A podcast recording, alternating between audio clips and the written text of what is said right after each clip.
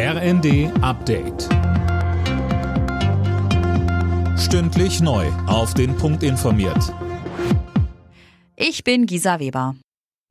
Nach den Angriffen auf Einsatzkräfte in der Silvesternacht wird weiter über Konsequenzen gesprochen.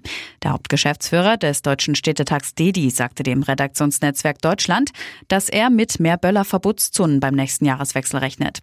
Dazu sagte der Präsident des Deutschen Feuerwehrverbands Banse im ZDF. Also ein Böllerverbot ist sicherlich nicht die private Lösung.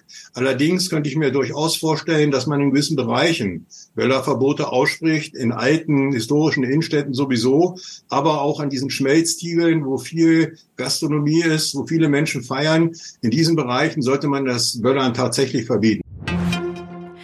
Die deutschen Amtsärzte fordern eine europaweite Corona-Testpflicht für Reisende aus China.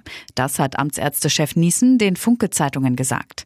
Das Land erlebt derzeit den weltweit höchsten Anstieg an Covid-Infektionen.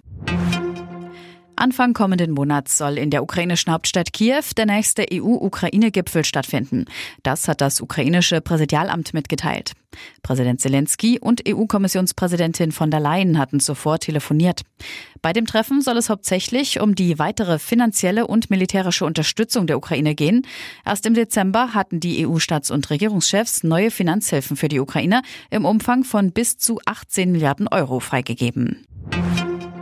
Und Gabriel Clemens hat bei der Darts-WM in London den Einzug ins Finale verpasst.